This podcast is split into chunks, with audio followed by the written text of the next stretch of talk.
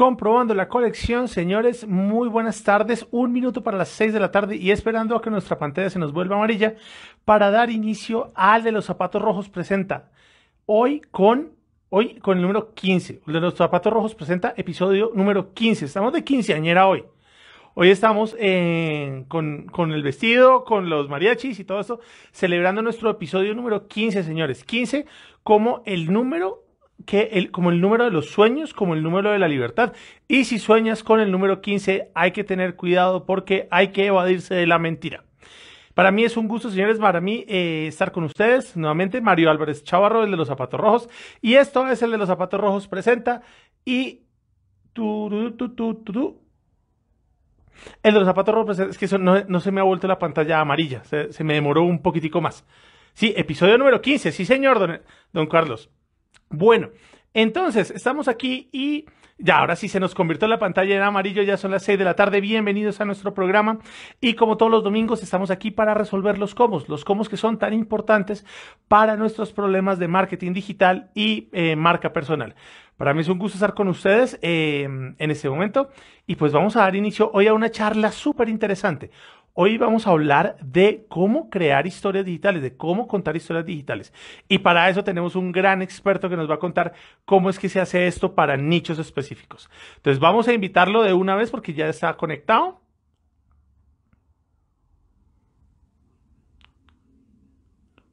Y se nos perdió.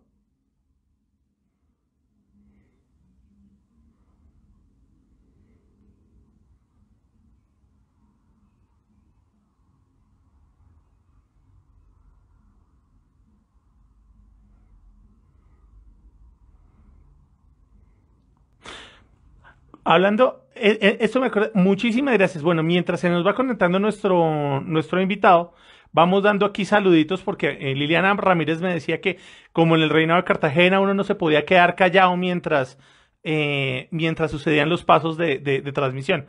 Entonces, pues mientras tanto voy a dar aquí saluditos, voy a saludar a José Melón, eh, vamos a saludar aquí a Tomás Guzmán, que nos va a acompañar en, unos, en unas semanas en el especial de Bogotá. Aquí a Salomón, a Carlos. Sí, estamos en el episodio número 15, sí, señor. Estamos aquí con Fernando, que me encanta que le haya gustado el pie de la semana pasada. Eh, Salomón Díaz. Y a todos los que están unidos aquí, mil, mil, eh, mil bienvenidas. Y pues nada, ya creo que se nos conectaron acá. Le vamos a dar para poder hablar con él.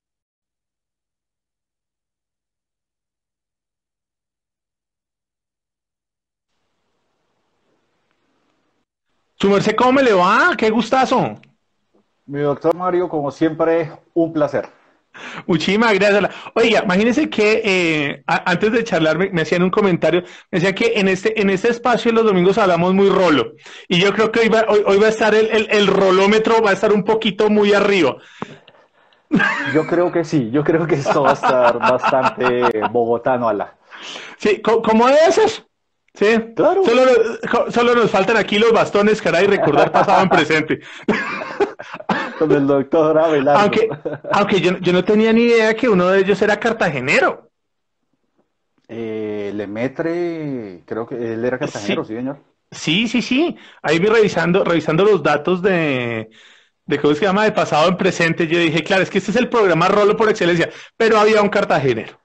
Es correcto. que hablaba como Rolo. Eh, eh, exactamente, exactamente. costeña cachacao. Oiga, Juan Carlos, qué gusto de verdad tenerlo aquí, mano. Eh, su merced que es uno de los eh, grandes exponentes de la creación de contenidos locales y específicos. Su merced que tiene una gran experiencia en, en, en, áreas donde muchos de nosotros nos es complicado abordar, ¿no? Que son, em, que son áreas muy específicas de, em, ¿De qué? De, de la publicidad y el mercado, clientes muy especiales. Entonces, pues nada, ya teniéndolo acá, Juan Carlos, pues cuéntenos un poquito de su merced, quién es y qué es lo que hace.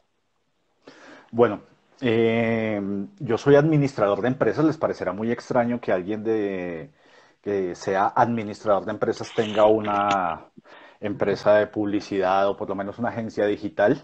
Todo comenzó hace ya 22 años, cumplimos el 9 de julio pasado. Wow eh, decidí eh, montar una empresa estando en la universidad.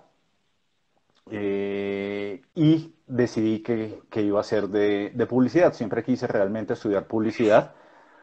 Circunstancias de la vida terminé estudiando administración de empresas, me especialicé en administración financiera, o sea, todavía más lejos de la publicidad. Eh, y en los últimos años me he dedicado a mercadeo digital. Entonces, la empresa tiene 22 años y desde hace 11 años eh, nació Mariana Guadalupe. Mariana Guadalupe nació como una productora fotográfica, realmente. Y con el tiempo nos transformamos a, una agencia digital. Digamos que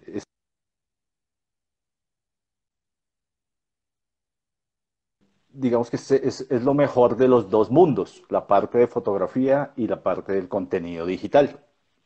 Ya, como te digo, hace 11 años tiene la marca Mariana Guadalupe y eh, digamos que hemos trabajado con diferentes tipos de clientes. Eso es muy variado, desde abogados hasta fundaciones, pilotos de carros. Es, es digamos que el marketing como el digital, como el marketing tradicional, se adapta a cualquier tipo de cliente. En este caso, pues nuestro cliente es el, el, por ejemplo, un piloto, un abogado. Entonces es adaptar el mensaje para que uno se dé a conocer para manejar una marca y dos, saberlo hacer, porque no todos los públicos son iguales. Entonces empezamos a, digamos que investigar y aprender también mucho de, digital.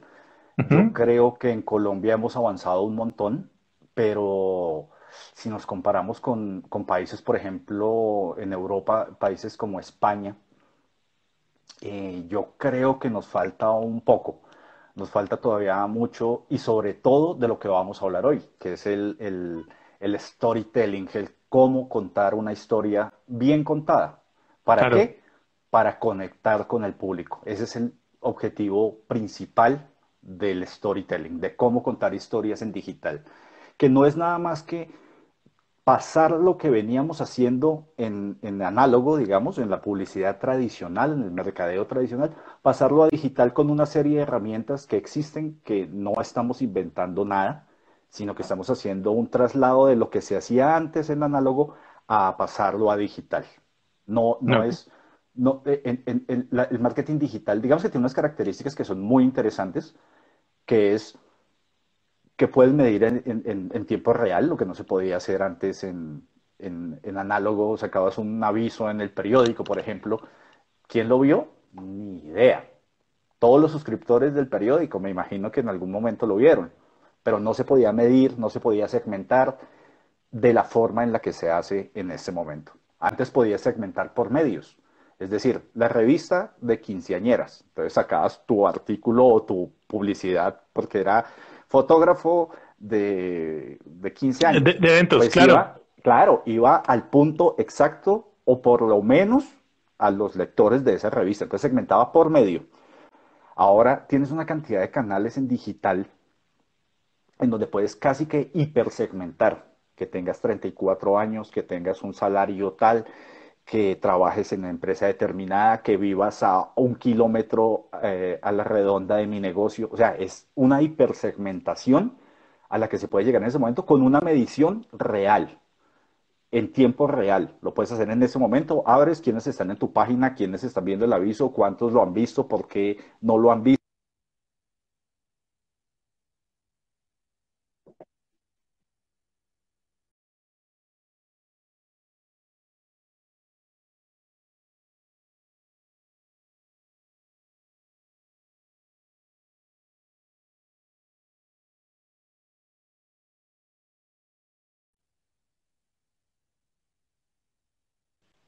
Ya, ¿aló? Sí, un, ya, se, se, se un momentico, pero ya, ya. Qué gusto estamos acá con Juan Carlos Garcés, qué bueno que se nos acompañe. Eh, bueno, oiga, Juan Carlos, me, perdí por el delay una, en la última parte, pero muy en línea de, lo que su merced nos estaba contando acerca de este, de este, de esta evolución digital. Sí me gustaría que arrancáramos el, el cuento con temas de su experiencia en función de estos, de, estos clientes que uno no creería que necesitan marketing digital. ¿sí? Porque una de las grandes ventajas suyas, y que pues en todo, en todo lo largo de su carrera, es que usted se ha segmentado en unos clientes que uno diría como, oye, ¿y esto como, como para qué publicidad? Empezando por ahí. ¿Sí? Como para qué, eh, para qué una página, para qué, eh, para qué publicidad, para qué hacer ruido en redes, ¿sí? Supongo que tiene experiencia con abogados, con servicios públicos, con, con, todos estos nichos que uno diría, oye, esto es lo más antipublicidad del mundo. Entonces, Quisiera que nos comentara un poquito acerca de esa experiencia. Como te decía Mario desde el principio, cada público es diferente y eso es lo interesante de este negocio, que nunca estás haciendo lo mismo, siempre son públicos diferentes a los que le tienes que llegar. Entonces, lo primero que se hace, ya ahorita vamos, digamos que dividámoslo en dos. ahorita vamos a ver cómo se estructura para que la gente que tiene pequeños negocios también entienda eh, que, puede llegar a un público que puede hacer y que no es costoso, que esa es otra de las ventajas que tiene el digital. Costoso a comparación de, lo que era antes un aviso de primera plana de 30 millones de pesos, básicamente. Ahora puedes llegar al público con, unas escalas de economía muy, muy beneficiosas para las empresas y para que lo tengan. Entonces, como decía, cada público es diferente. ¿Por qué estar en redes sociales, por ejemplo, un abogado? La pregunta sería el contrario, ¿por qué no estar? ¿Por qué no? Tiene que estar. ¿Y por qué? Porque es que el digital, la gente todavía lo ve como el futuro. El digital, el estar, tener una presencia digital o sus activos digitales, porque ya son activos digitales que tienen un valor, que en eso se basan los influenciadores, por ejemplo su canal tiene un valor, tiene un costo y va creciendo. Entonces, un influenciador, ¿por qué debería estar en, Internet si no vende nada? No vende, vende su imagen, digamos. Y las marcas pues se aprovechan de eso y venden a través de ellos. Un abogado que debería estar pues buscando clientes. ¿Para qué? Para temas muy específicos, por ejemplo, de servicios públicos, que sean, que se conviertan en, en expertos en un nicho determinado. ¿Y cómo lo logran? contando sus historias o contando su historia a través de las redes sociales, a través de sus activos digitales como la página web, eh, ir, diciendo quién soy yo. Aquí hay ejemplos clarísimos, no sé qué tan santos o no, pero hay abogados que, son, ya sabemos de qué estamos hablando, eh, pero son expertos en manejar ese tipo de situaciones y de redes y hacen un ruido impresionante. ¿Para qué? Pues porque cuando usted tenga un lío va a llamar es al tipo. Y, a usted se le va a quedar en lo que se llamaba, o todavía se llama, lo que se llamaba en el tradicional el top of mind. Tiene que estar en la cabeza el nombre de ese abogado, en la cabeza del tipo que se meta en un problema, el que sea. Entonces dice, ¿a quién llamo yo con este problema? A ver, eh, el, abogado eh, cualquiera. Un piloto, por ejemplo. Cuando a mí me llamaron para hacer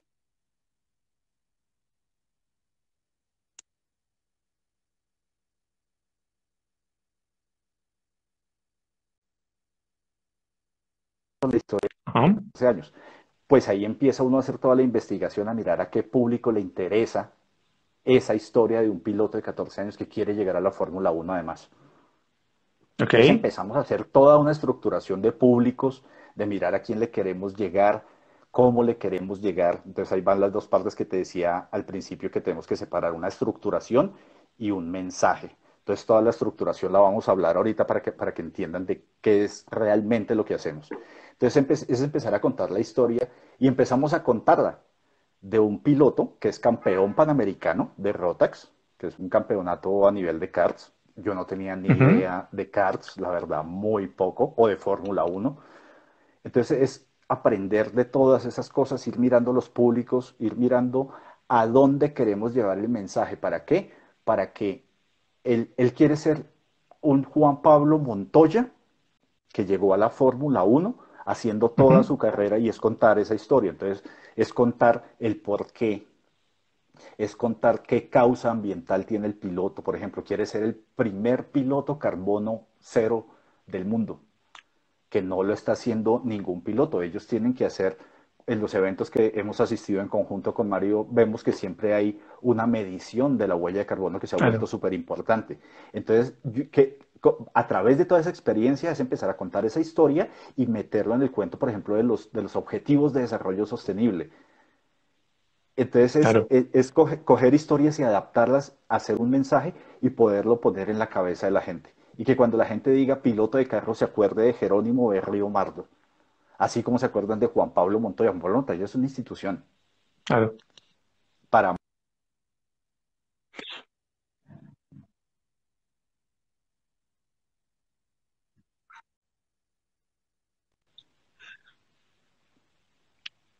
Claro, pero vea que frente a eso, eh, Juan Carlos, me surge una pregunta y es, eh, claro, hay que pelear entonces con las dos visiones que tenemos de lo digital, ¿no? Porque ahorita estamos viendo lo digital como hace unos, como hace 20 años, 15 años veíamos los medios tradicionales y decimos que Internet es para todo, hay que estar en Internet como estar en televisión hace unos años y nuestro tratamiento es ese.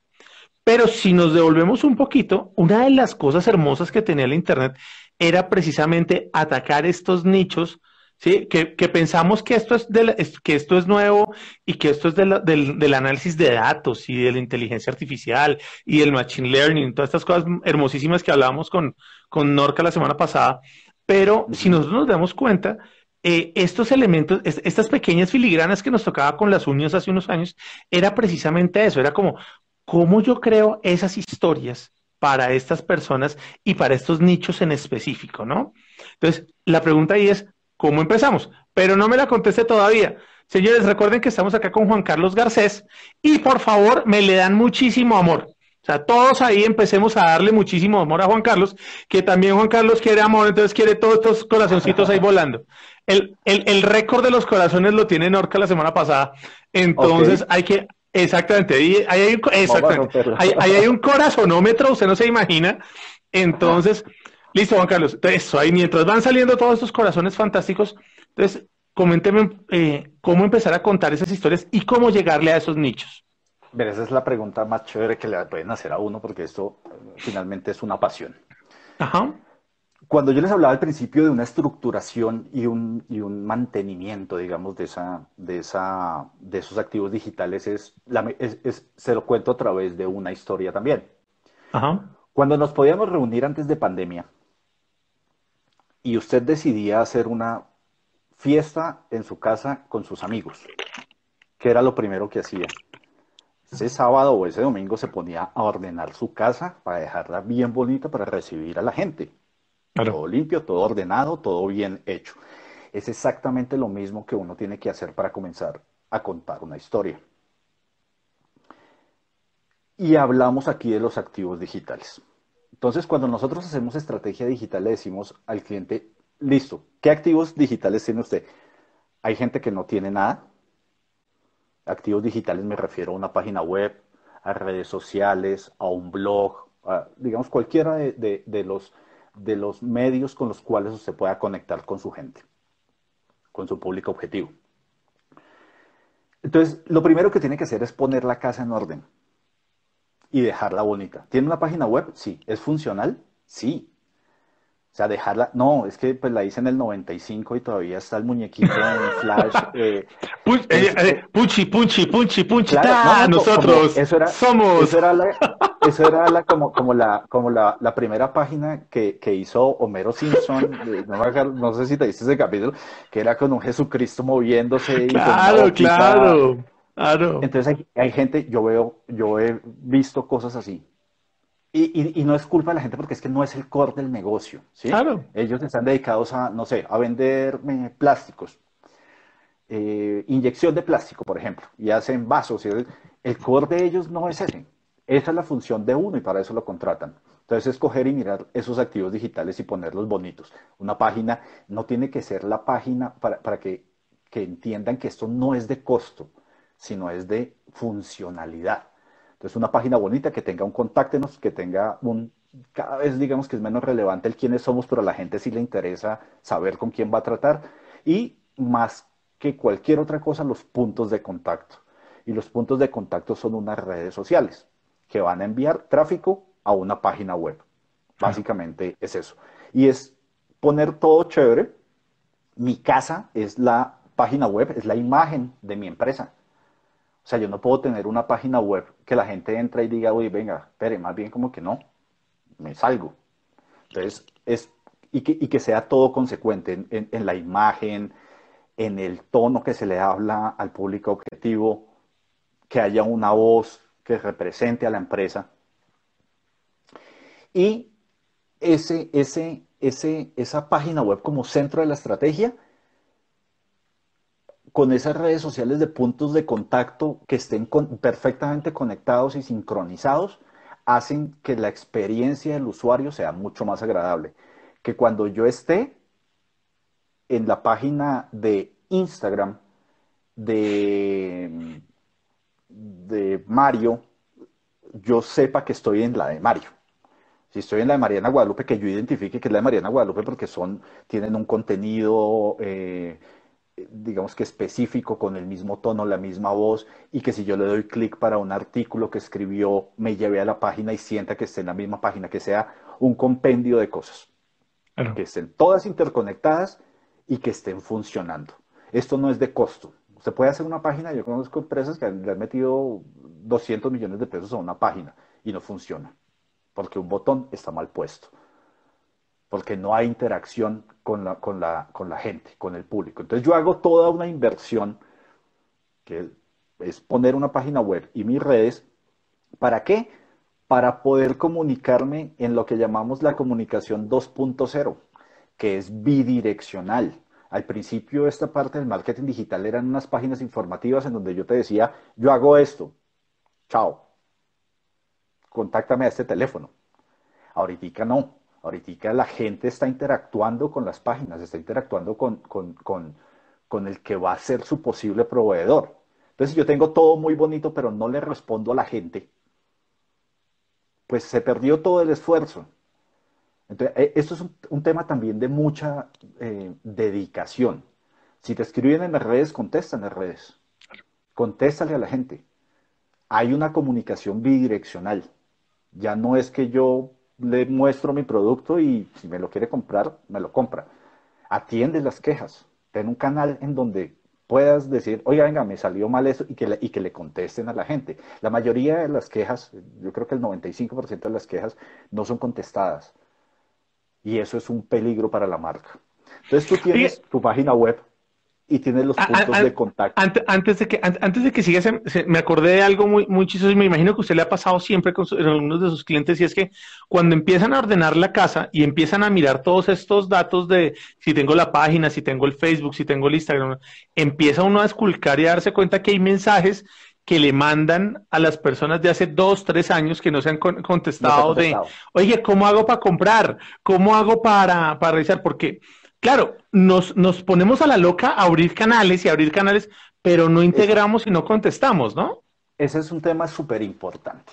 Entonces, ¿qué es lo que, cómo arranca uno a, a, contar historias? Pues lo que les digo, poniendo la casa bonita y eh, cuando se hace sin una asesoría, y lamentablemente pues es así, digamos que para eso estamos nosotros, la gente empieza a decir, listo, entonces yo ya tengo mi página web, voy a abrir Twitter, Facebook, eh, Instagram, voy a abrir TikTok, voy a abrir eh, cuanta red se me ocurra para tener una presencia mayor y llegar a mayores públicos.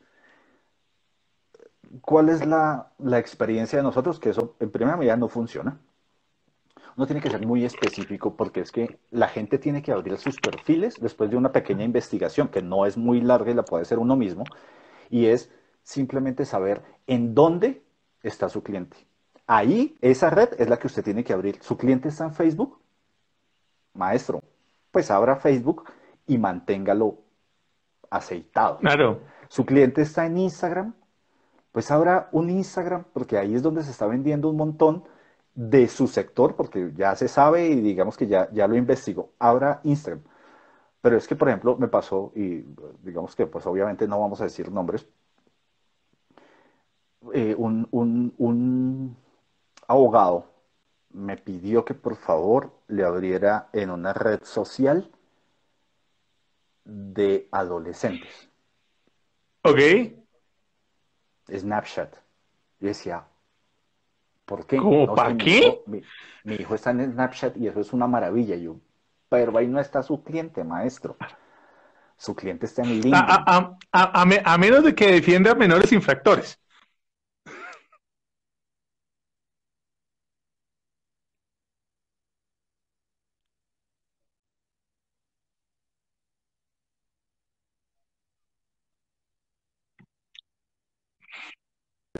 Realmente lo van a buscar, es ahí. No lo, es más, no lo van a buscar en Facebook, ni mucho menos en, Snapchat. Ni.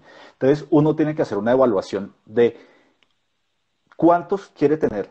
Tener muchos no significa tener una mayor presencia. Porque, y se lo digo porque sucede lo siguiente, que es lo peor que le puede pasar a una marca. Y es, como creen que es gratis, abrir 10 perfiles en plataformas distintas. Claro. En 10 plataformas y eso no lo sostiene nadie. Eso, generar contenido, que ya vamos para allá, que son las historias, no lo sostiene nadie. Y cuando usted va a buscar a esa empresa y encuentra que el perfil no lo sostuvieron y la última publicación es de diciembre de 2018, usted tiene dos posibilidades. O dice que este pisco se quebró o cerró o algo le pasó. Pero pues su última publicación fue de diciembre de 2018. Palabras del presidente. Feliz Navidad. Sí, exactamente. Feliz Navidad y próspero año 2019. Entonces la gente, eh, eso le pega mucho a la gente. Este man se quebró, cerró, eh, no sé. Si usted tiene dos o tres perfiles muy bien manejados en las redes, lamentablemente sí en las principales, porque es que hay redes que tiene que tener o tener porque son unas redes que se llaman generalistas. Es decir, por ejemplo, Facebook, ahí está todo el mundo, digamos, no hay una, no hay una segmentación como si la hay en LinkedIn, en donde es una red mucho más profesional, donde usted se presenta de otra manera, donde la, em, el tono es diferente, la voz siempre va a ser la misma, pero el tono es diferente, es mucho más profesional. Entonces la gente abre todos esos perfiles y nunca los mantiene la gente los va a buscar y es un daño. Cuando la gente cree que eso es gratis de abrir, el costo de eso es su imagen. Es el que no lo encuentren, el que vean que usted cerró, eh, se quebró, se murió, y, se van para el tipo que tiene esa vaina actualizada. Claro, además, exacto, además porque no sé si uno está de acuerdo con esta apreciación, lo comentábamos eh, en estos días con unos clientes y me decían que ya últimamente la gente no está referenciando los sitios web como puntos de, como puntos de contacto inicial. ¿Sí? De hecho, o sea, la gente llega a los sitios web es después de saltar por redes sociales como para complementar información. Pero el primer impacto que hay para, para ver su cuento, para ver su historia, son sus redes sociales. Entonces, lo primero, si usted no tiene esos, si tiene desactualizados esos puntos, pues claramente, oiga, si no es capaz de mantener sus redes, hasta luego. Por eso se llaman puntos de contacto. Ya la gente ahorita se informa por Twitter, básicamente, y usted, si es una marca, debería estar en Twitter. No vendiéndole a la gente, que ese es un componente importante de la comunicación actual. La gente cree que tiene que poner post vendiendo y vendiendo y vendiendo y vendiendo y aburre a la gente.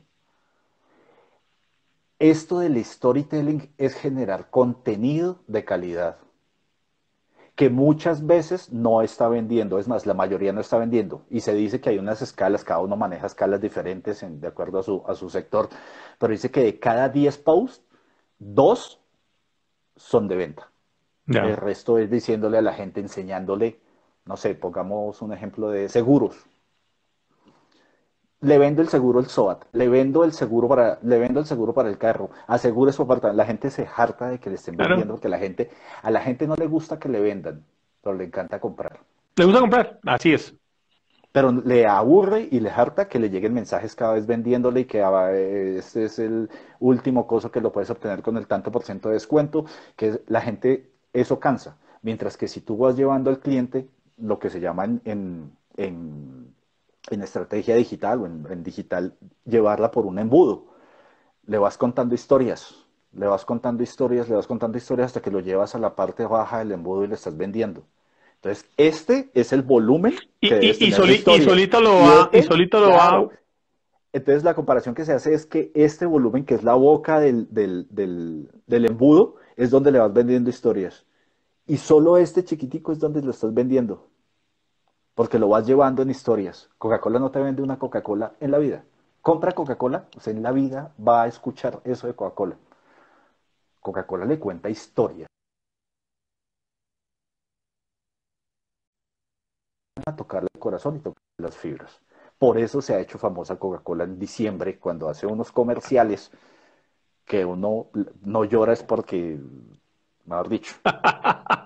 Pero le cuenta toda una historia de reencuentro de familias. Yo, yo, yo quiero ver los comerciales que van a salir en diciembre de Coca-Cola, de, de, esas marcas grandes que saben qué es lo que están haciendo y tocan las fibras de la gente, sobre todo lo que pasó este año. Eso va a ser súper interesante ver cómo le van a tocar las fibras de reencuentro con sus familiares, de, los que se fueron, de los que lamentablemente murieron. eso, eso, va a ser, eso va a ser una publicidad bellísima y va a ser muy interesante ver eso. Pero tú nunca vas a ver que te diga Coca-Cola, ala, cómprame una Coca-Cola en la tienda de la esquina a 1500. No. Sí, no. Ellos cuentan historias y se lo llevan a usted en la cabeza y le van dando vueltas, le van dando vueltas, le van dando vueltas, le van dando vueltas. Y cuando usted va al supermercado, que es el, la parte baja del embudo, usted está comprando Coca-Cola sin decirle que se la compren. Y eso ha funcionado en el antes y en el ahora. Claro. El tema es cómo ir alimentando entonces e, esa, esas historias para que vayan calando y llegando esos momentos. Entonces, según lo que su merced me dice, puedo suponer entonces que yo para poder con, que esas historias fluyan, ¿sí? Y que yo lo que debo, lo que debo contar, que es lo que nos va a contar ahorita, claramente es por eso que yo debo tener organizada la casa, para que ese mensaje fluya y para que fluya por esos, por esos eh, canales y para que fluya por esos, por esos medios y para que fluya por todos esos espacios para que llegue y cumpla mi objetivo.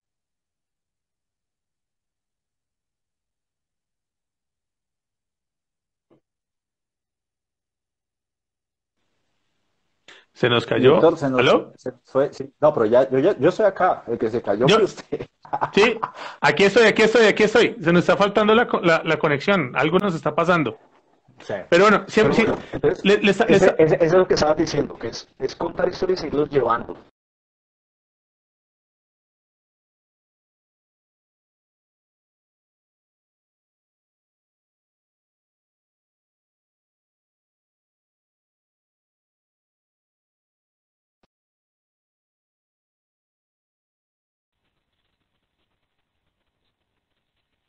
Algo está pasando, algo está pasando con mi internet hoy. ya, ya, ya, ya pasamos al, al, al, al, plan C, entonces no hay problema. Entonces me estaba diciendo, entonces le estaba preguntando, Chado, entonces para poder entonces arrancar con esto, con este el contenido, ¿qué hay que hacer? Ya tenemos la estructura, ahora ¿cómo abordamos el mensaje? Aquí hay dos cosas que son básicas. Uno es la periodicidad de publicación. Usted se tiene que sentar y decir, yo voy a publicar una vez a la semana, no sé, dos veces a la semana, cuatro veces al mes, eh, diez veces al mes, pero tiene que cumplirla. Entonces es una periodicidad en donde usted va a estar contando.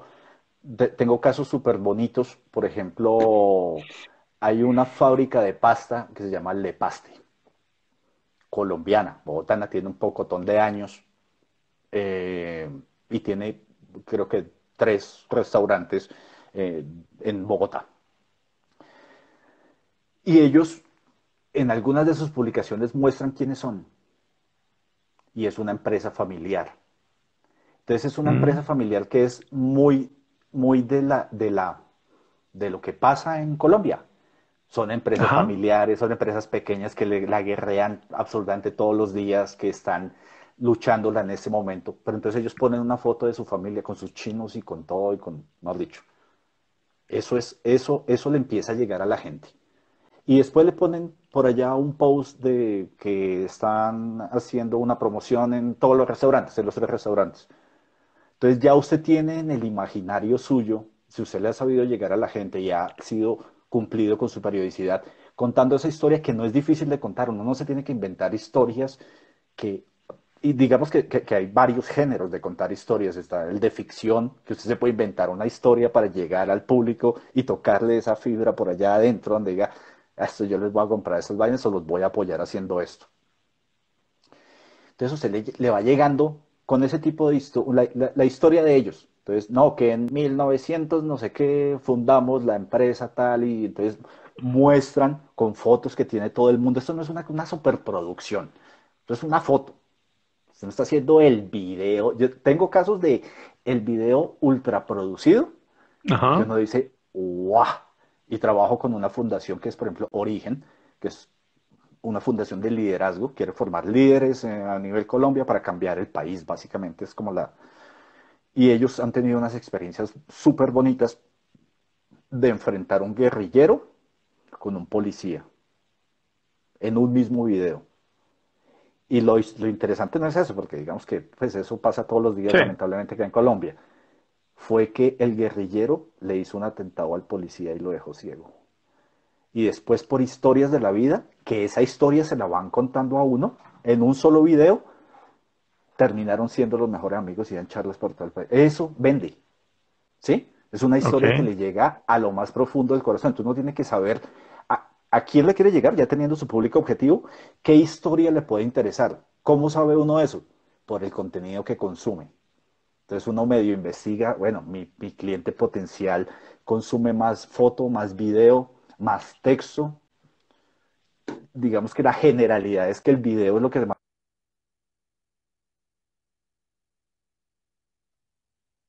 Ajá. Son historias que pasan y usted las tiene que contar, tiene que saberlas contar, pero es contarlas no para vender. O sea, no, si, si, si, si nos quitamos de la cabeza, voy a decir una vaina que puede, puede agredir Herir a los susceptibilidades. publicistas y herir su- eh, susceptibilidades, y es que la publicidad, si es- su fin último es ven- vender, su camino no es ese. Su camino es contar las historias. Por eso se ha puesto tan de moda el storytelling. El storytelling viene de hace años del análogo de es contar las historias. ¿Cómo hacía? Volvemos al tema de Coca-Cola para contar historias cuando no había internet. ¿Usted se acuerda de todos los comerciales de Coca-Cola? Del osito blanco, del Papá Noel, del, de- todas esas historias uno se acuerda y le llegaron y usted, eso se le va quedando en la cabeza. Entonces yo veo la, la, la comunicación del Epaste, por ejemplo. Entonces cuentan su historia con una sola fotografía. Somos una fábrica familiar. Y eso le llega mucho a la gente, al público objetivo de ellos. Entonces, somos una, empresa familiar y queremos que además, cuando usted venga a nuestro restaurante, cuando se podía, se sienta como en familia. Y los restaurantes son iguales.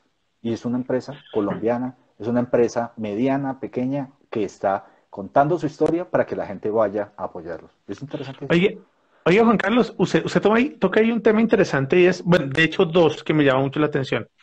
Uno, que uno tiene que analizar a las audiencias para mirar cuáles son los medios que está consumiendo para obviamente contar su historia, ¿no? Entonces, como mirar lo que usted decía, mirar si le gusta más el video, la fotografía, el, texto y demás. Que, eso- que eso, en cierta manera, pues sí, o sea, es- se puede decir, es obvio, ¿no? Pero lo interesante de esto que me- me gusta es que no hay que darle, la, a pesar de, de eso, no hay que darle la importancia al, al, al medio, sino a la historia. Que eso sí me llama mucho la atención, porque de eso estamos nosotros adoleciendo mucho y es como, hay que contar una historia para Instagram, hay que hacer unas historias, las historias de Instagram, hay que hacer una, sí, hay que hacer una, hay que hacer un video, hay que hacer, pero nos quedamos en el video, en la historia, en la foto y oye, ¿y qué vamos a contar? ¿Sí? Exacto. Y me gusta, y me, y me gusta el caso que usted pone de las pastas o de la fundación, porque es que uno piensa que las grandes historias son de las grandes marcas. ¿sí? Entonces, ¿cómo, cómo es llegando al, al punto? Es como, oye, esto es lo que yo tengo que contar y poder identificar eso para poder transmitirlo a través de estos espacios. Mire, hay una historia también que es súper chévere y que fue, yo creo que la hicieron sin ninguna intención. Alguien pidió un servicio de domicilio a una cosa de, a una empresa que vende burritos, un restaurante, y le llegó el pedido equivocado.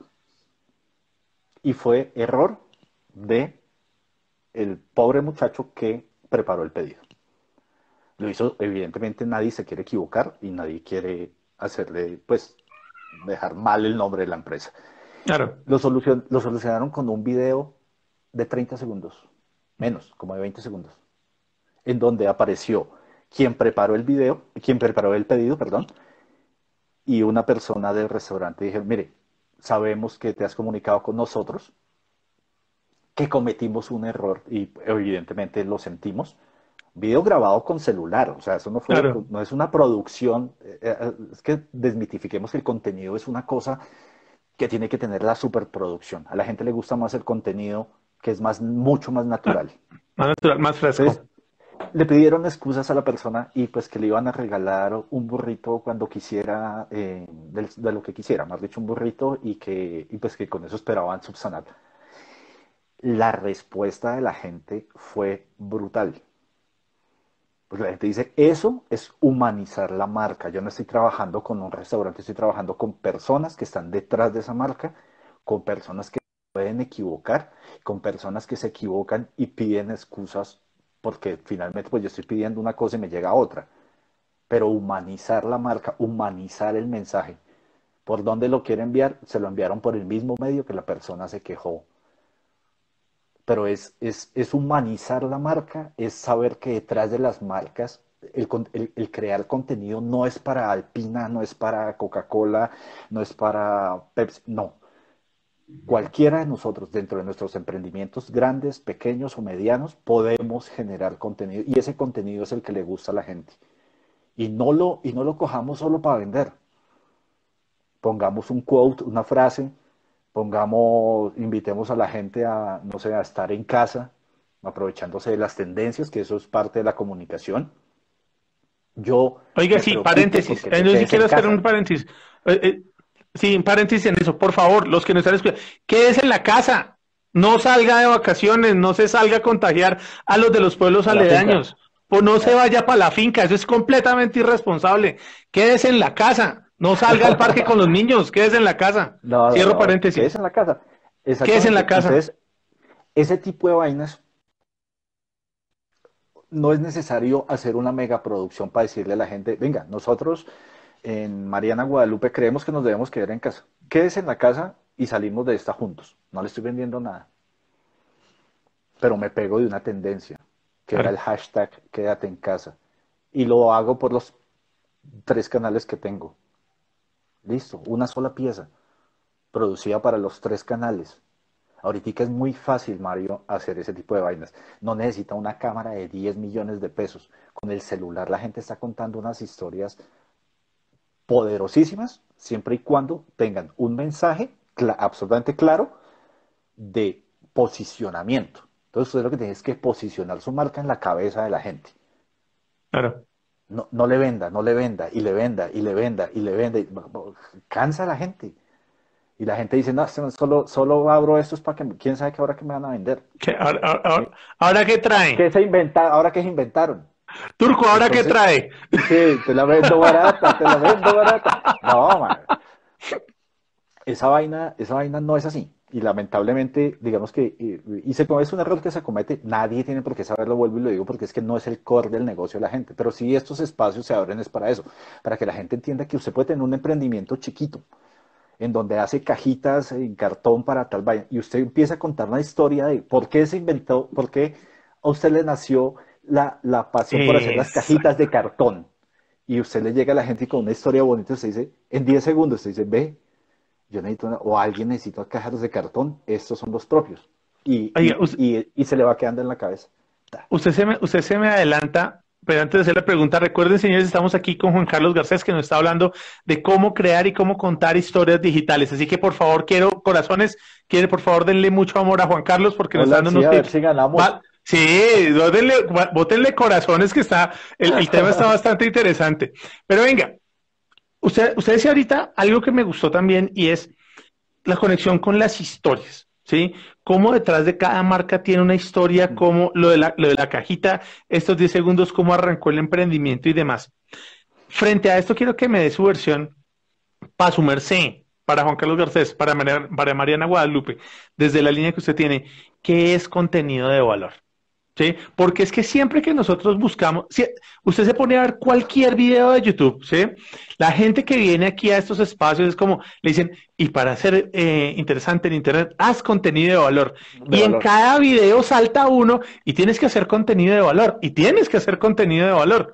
Y como qué carajos, es, el contenido de valor. Perdón para los que nos están viendo en Lima, aquí en Colombia no es carajo, no es mala palabra. Entonces, eh, ¿qué, carajos, qué carajos es, em, es contenido de valor? ¿Sí? Entonces, su merced, ¿qué es contenido de valor? Eso es de lo que hemos venido hablando. El contenido de valor es explicarle a la gente cómo usar tu producto.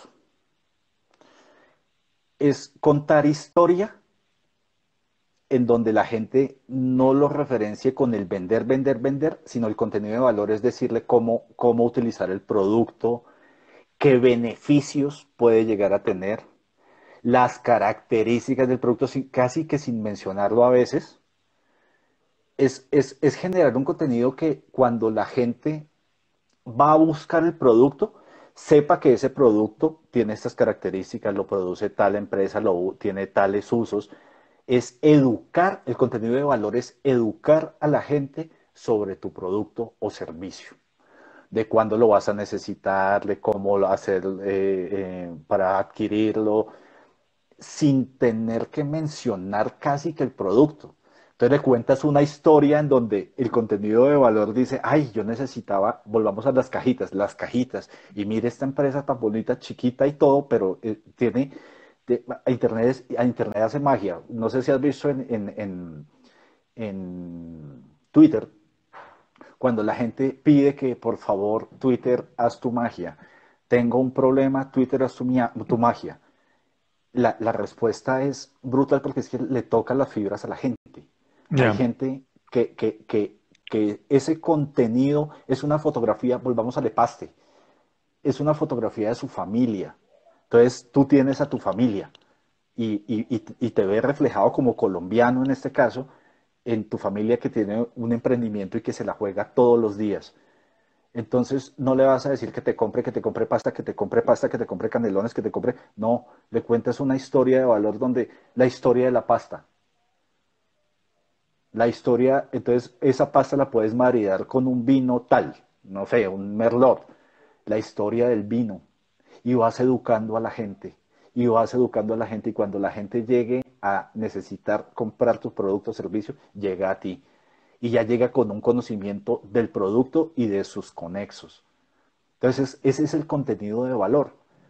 El contenido que no vende, que no vende, pero, pero tú estás contando la historia de cómo adquirir tu producto. Y de una manera muy sutil. Oye, ¿y cómo hacemos para no irnos para el otro lado? Porque es que afortunadamente ya estamos bajando el, bueno, afortunadamente y desafortunadamente, ya estamos bajando la curva del storytelling, ¿no? Entonces ya no está tan de moda y entonces ya la gente cuando uno habla de storytelling dice como, ah, no, pues que eso ya está pasado de moda, yo no quiero, o, o, también los que piensan que el storytelling es hacer dibujitos, ¿no? Eh, porque si lo llaman, ah, es que necesito que me hagas el storytelling de una, eh, no, eso no es un storytelling. lo, confunde, lo confunden con el storyboard de una. Eh, sí, sí, no, y exacto, eh, o, de la facilitación gráfica. Entonces, que si no es que ni quiero que me hagas un dibujito, no, eso, pues sí, pero no. o, o, como me pasó una vez en un taller que me dijeron, es que queremos que nos hagas un taller de storytelling. Y yo, pero, ¿y, y, qué historia quiere contar? No, no, no es para contar cuentos ni nada, es para aprender a hacer storytelling. Y entonces, no, no entiendo. No, entiendo que. Entonces, en, en, aras de eso, sí me gustaría, Juan Carlos, que ¿qué hacemos nosotros cuando saltamos al otro lado? Cuando lo que no nos importa son los medios, ni siquiera nos importa la marca, sino nos importa es contar historias, arrugar el corazón, hacer que nos lagrimiemos, pero que la marca queda perdida. que, que, también lo vemos mucho, ¿no? Sí, eso pasa cuando no hay un objetivo comercial claro. Lo primero que tiene que hacer para uno para hacer una campaña es tener un objetivo comercial. ¿Qué es lo que quiero lograr con el mensaje que yo estoy enviando? O sea que, paréntesis, o sea que sí hay que, o sea, o sea que sí hay que tener un tema, o por lo menos en objetivo, un tema comercial. Así yo no lo vaya a hacer evidente en el, así no lo vaya a hacer yo evidente en el, en el, en el, ¿cómo es que se llama? En, el, en el mensaje. En el sí. Mario, uno de likes no vive. Aunque le acabo de mandar uno, pero es por lo que dice, me encanta. No, pero, uno de likes, uno de likes no vive. Si, las empresas vivieran de likes, Coca-Cola estaría ultramillonaria o hay una cantidad de, empresas pequeñas que estarían multimillonarias porque hasta compran, eso se puede comprar. Claro, pero los corazones de los zapatos rojos presenta no se compran.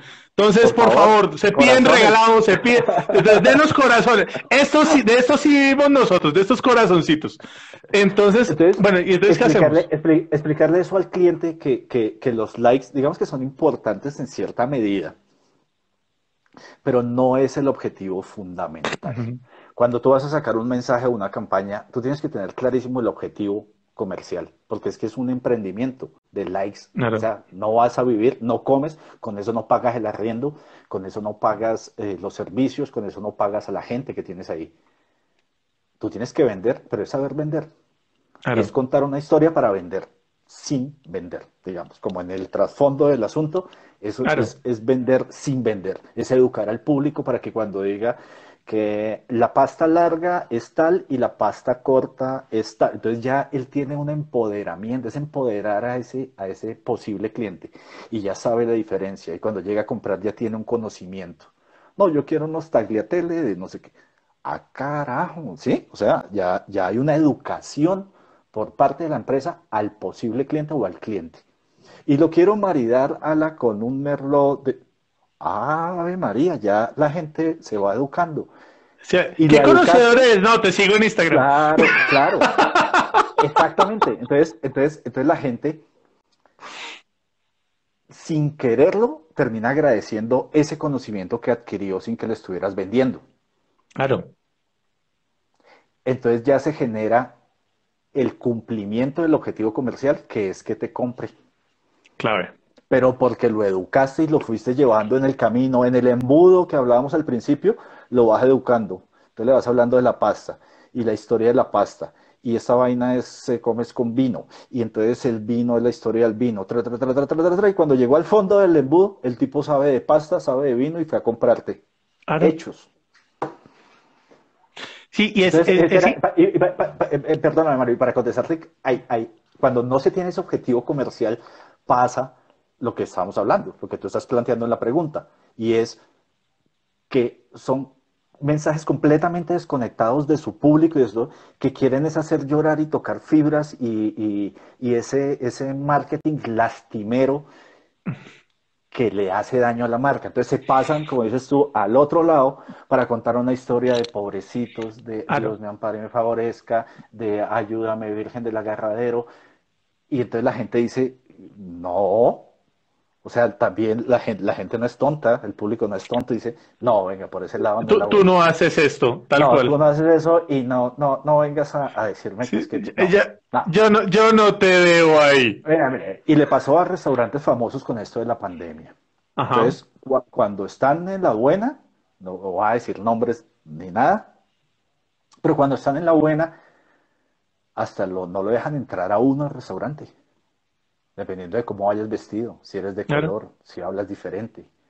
Y cuando están en la mala, Dios mío, ayúdanos, que mira que nosotros siempre hemos sido un emprendimiento. No, ustedes eran malos cuando estábamos en la buena. Claro, y, no, y, no, malos de mala calidad, sino malos de, mala gente. De mala gente. No piden que nos ayudemos en ese momento cuando ustedes a nosotros nos trataron con mal.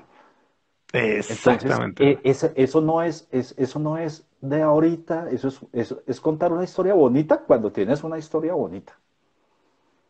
No es inventarse la historia para, porque la gente sabe que no es así. La gente no es tonta, la gente conoce. Y ahorita tiene mucho más acceso eh, a través de los canales digitales, tiene mucho más acceso a la información y tiene mucho más acceso a, a conocer quién es esa persona o quién es esa empresa empresa que nunca ha apoyado a los campesinos y sale ahorita a decir que los campesinos siempre han sido nuestra razón. Nuestra razón de ser y nuestro proceso.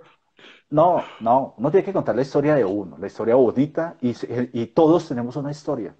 Yo me puedo sentar a contarle la historia de Mariana Guadalupe y, yo llorando, creando la marca, eh, buscando, como nació, que te contaba al principio, era una productora fotográfica y era buscar ese amor que le teníamos nosotros a la fotografía, a qué se podía asimilar en Latinoamérica.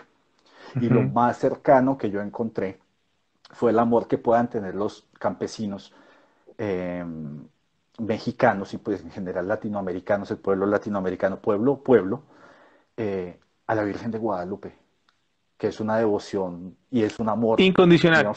y, y que es, impresionante que, que, que, que ya lo, lo, lo, lo, referenciaban, es que si hay algo que logra la Virgen de Guadalupe, ¿sí? independiente de esta advocación, es que usted sea creyente o no, cree en la Virgen. Sí. O sea, y en la Virgen de Guadalupe, o sea, e, es, impresionante el, el crisol cultural alrededor. En la advocación que sea, hay muchas gente por ejemplo, hace poquito fue el 16 de la Virgen del Carmen, conductor. ¡Dame licencia, señora! Conductor, sin Virgen del Carmen en el camión o en el carro, hermano, no es conductor. No se puede. Saludos para mi tío Víctor con su Virgen del Carmen grandota. sí, entonces hay otros que tomamos, uno se identifica tan, eh, eh, tanto, no digamos que religiosamente, pero sí espiritualmente, no nos metamos con las religiones, pero sí espiritualmente con muchas cosas. Hay unos que con Alá, otros con Buda, otros con el universo, con la fuerza del universo. Cada uno tiene una, una, se identifica con algo. Y se identifica con una marca. Y se identifica con una empresa. Porque una empresa como Krebs, que estaba en la mala, porque tienen un montón de restaurantes y todos cerrados, empieza a no despedir gente y a con madre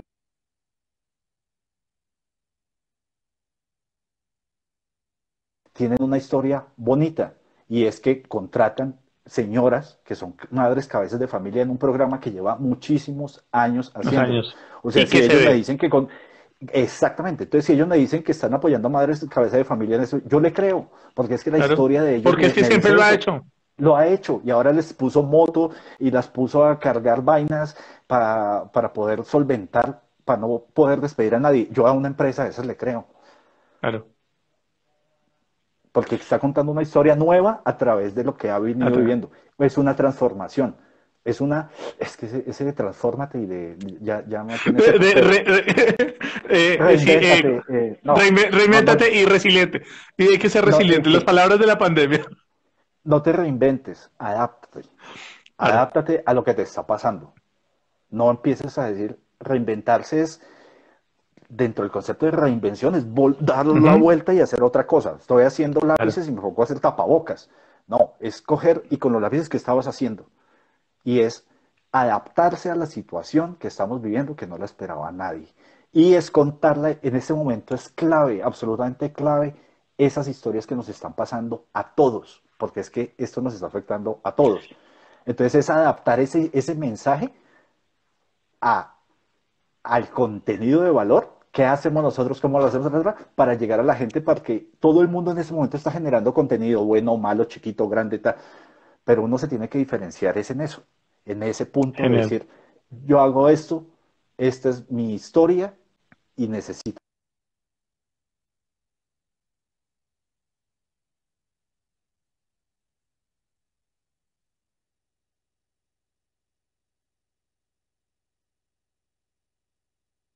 Creo que se no. Se le frizó un poquito. Pues pues bueno, no, no sé, se me congeló. Pero bueno, pero bueno, Juan Carlos, pues oiga, genial, mano, de verdad, pero esto, esto como la flota comercial no espera. De verdad, muchísimas, sí, muchísimas gracias, de verdad, Juan Carlos, qué, qué charla tan rica la que tuvimos. Fue genial, yo creo que profundizamos en muchos temas y dimos claridad a muchas preguntas que siempre nos hacen por allí. Entonces, de verdad, muchísimas gracias, Juan Carlos. Juan Carlos, ¿dónde, los, dónde lo encuentran a su merced? Eh, como Mariana Guadalupe en Instagram, Mariana Guadalupe Marketing. Eh, y en las redes sociales como Mariana Guadalupe. Ahí estoy, eso no, ahí, me encuentran, eso no hay, no hay lío. Eh, la página web www.marianaguadalupe.com, que digamos que es con la marca que más trabajamos, pues con la que estamos en este momento fuerte en, en digital. Y para finalizar, una cosa como resumen. Tengan sus activos digitales sanos,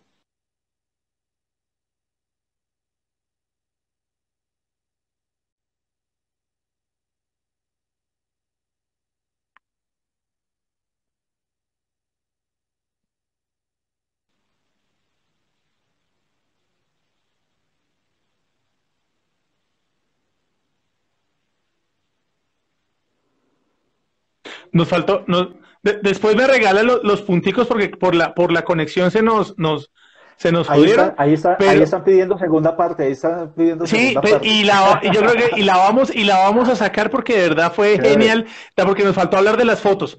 Juan Carlos, de verdad, muchísimas gracias y muchísimas gracias a todos ustedes por habernos acompañado en el de los zapatos rojos presenta. Gracias a todos, ya me están cortando, entonces hasta una próxima oportunidad. Cualquier cosa aquí o en YouTube. Que estén muy bien. Pásenla bonito. Chao, gracias. Listo, ok, chao, chao.